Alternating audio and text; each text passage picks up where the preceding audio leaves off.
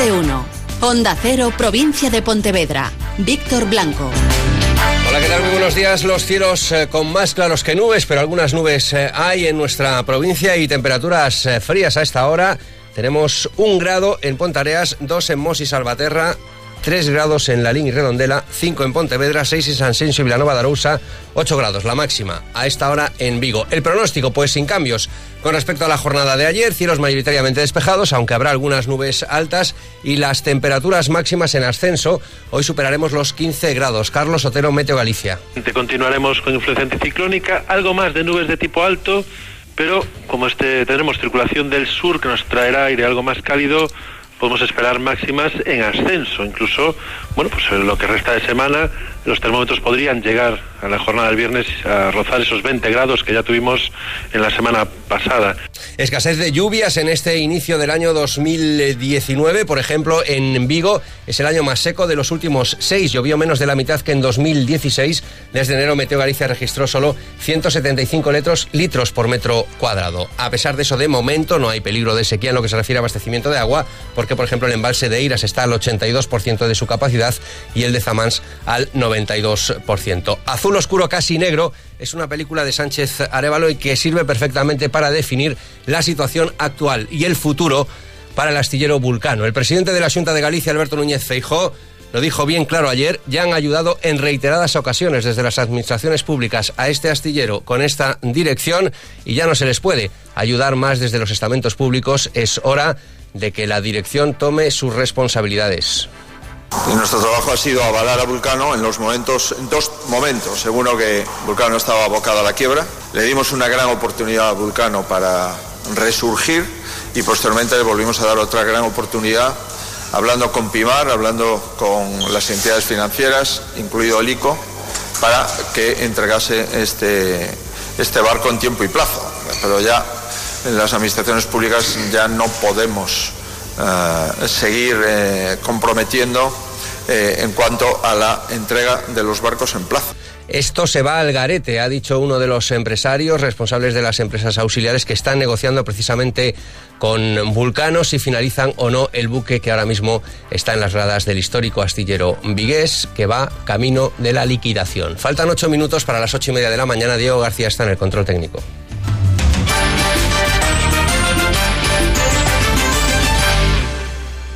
Alcampo ahorra y vive mejor. Las mejores ofertas del día en productos frescos. Hoy tienes merluza del pincho el kilo a 5,99 euros y filetes de ternera al kilo a 7,95 euros. Y además disfruta de tu compra online al mismo precio que en tu hiper. Descúbrelo visitando nuestra web alcampo.es. Con Alcampo ahorra y vive mejor.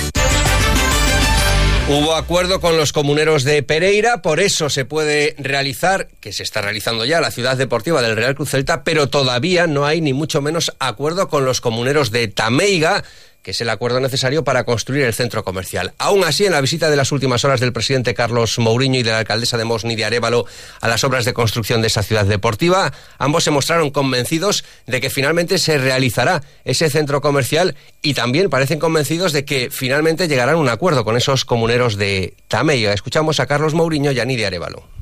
Bueno, las negociaciones, como sabemos, no existen en este momento, pero nosotros seguimos diciéndole que eh, creemos que la propuesta que estamos haciendo es muy buena y que terminaremos llegando a un acuerdo con, con los partes. Estamos convencidos.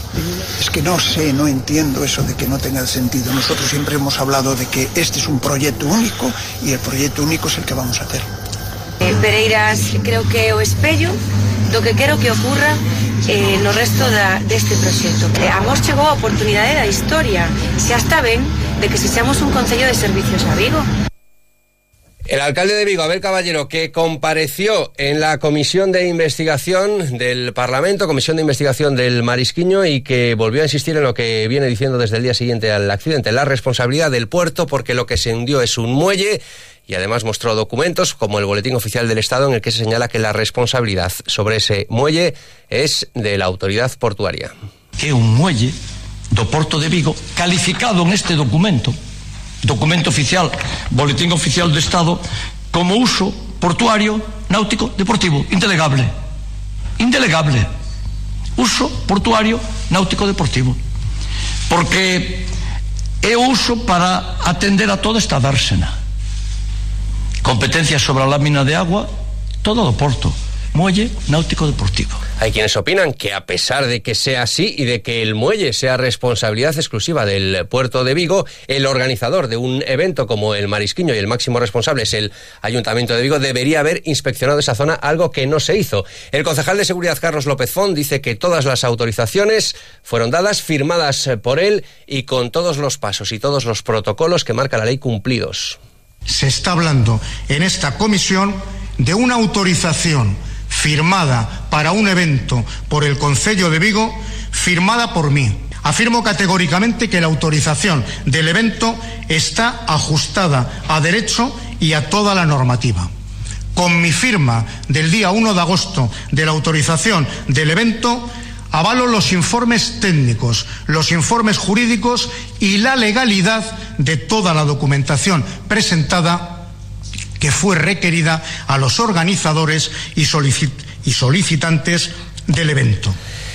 Más asuntos. El Partido Popular propone retirar todos los composteros del municipio de Pontevedra por su ineficacia. Los populares aseguran que existen fórmulas de mayor éxito como la recogida puerta a puerta de la basura. Onda Cero Pontevedra, Juan de Sola. Así es, el Partido Popular pretende retirar del centro urbano tanto los composteros comunitarios como los contenedores de otra serie de residuos como latas, cartón o plástico. Eso sí, si consigue gobernar el Concello de Pontevedra. El alcaldable del Partido Popular, Rafael Domínguez, ha asegurado que el plan compost del actual gobierno del BNG ha sido un absoluto fracaso. Por lo tanto, es un programa, el compostaje, que no es económicamente sostenible, que no está correctamente planificado. Y si Vulcano pasa por un eh, momento histórico muy desagradable, a punto de su liquidación, la situación es muy distinta para Barreras, que en las próximas semanas podría confirmar un nuevo contrato para construir más cruceros de lujo. Así lo dejó caer ayer el presidente de la Junta, Alberto Núñez Feijo. En las próximas semanas, yo espero que Ritz Carlon y Barreras vayan cerrando eh, esos posibles contratos y le corresponderá a las dos compañías el dar las noticias en el caso de que se produzca. Por cierto, que Núñez Feijó manifestó que en sus reuniones con la dirección de la factoría viguesa del grupo PSA Peugeot Citroën en ningún momento le manifestaron su intención, su deseo o su necesidad de que haya que ampliar la factoría más allá de lo que marca el actual polígono industrial, los actuales eh, terrenos de zona franca. El Carnaval de Pontevedra registrará un nivel histórico de participación de grupos de murga, según las previsiones del Concello. También muchas comparsas de otros municipios se implicarán en el desfile central de la edición de 2019. Juan. Uno de los entroidos urbanos más importantes de Galicia arrancará el día 1 de marzo con la lectura del pregón y continuará el sábado día 2 con el desfile de carnaval por su recorrido habitual, sin que, por ejemplo, las obras de la calle Benito Corval, calle central de la ciudad, supongan cambios. Entre las novedades destaca la iniciativa de sacar los grupos de murgas a las calles y al margen de participar en concursos también serán parte de la animación en diferentes plazas del casco histórico. La concejala de fiestas Carmen da Silva también asegura que otras comparsas y grupos llegados de otros lugares se implican este año. O que sí é importante é que non só se están sumando a este entroido de Pontevedra murgas, comparsas e parodias de Pontevedra, que é un entroido moi noso, senón que tamén de outros concellos veñen eh, comparsas. Y una recomendación sobre el entroido de Pontevedra, no se pierdan la exitosa Noite Pirata. 8 y 29, vamos con nuestra cita diaria. Muy buenos días, Víctor. Antes de que sean las ocho y media de la mañana, escuchamos las oportunidades. Ahí van las de hoy miércoles. Las oportunidades para hoy son. En panadería, baguette 250 gramos 25 céntimos y galletas rellenas de chocolate Príncipe Lu, pack 3 por 300 gramos, 2 euros con 99 céntimos. Solo hoy y solo en Gadis. Colaborador del acontecimiento Prevención de la Obesidad. Aligera tu vida.